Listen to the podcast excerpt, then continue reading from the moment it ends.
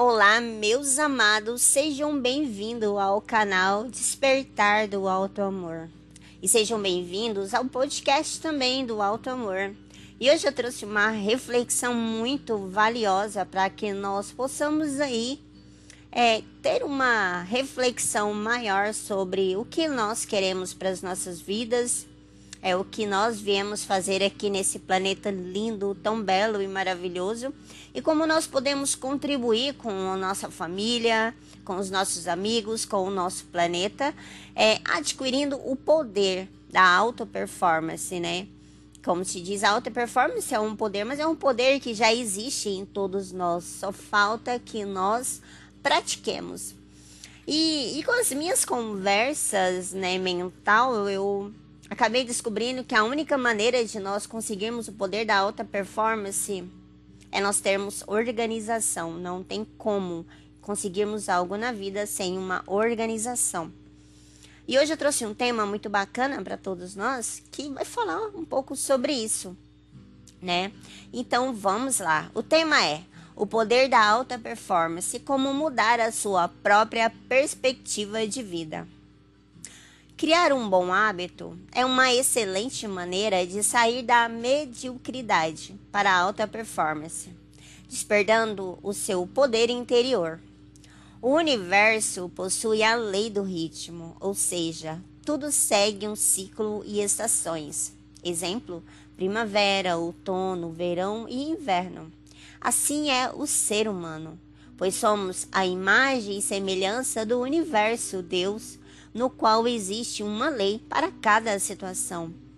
Quando o ser humano quer quebrar o ciclo da procrastinação, ele precisará ter a força de vontade, ou sendo mais específico, a determinação. E a sua autorresponsabilidade, entendendo que o seu sucesso depende unicamente de você e de mais ninguém. Dessa maneira, você pode quebrar esse paradigma de fracassado e criar um novo hábito onde o seu tempo será controlado, seguindo uma organização. Vou citar um exemplo: acordar às 5 da manhã, orar às 5 e 10, meditação às 6 da manhã, corrida às 7 ou uma yoga.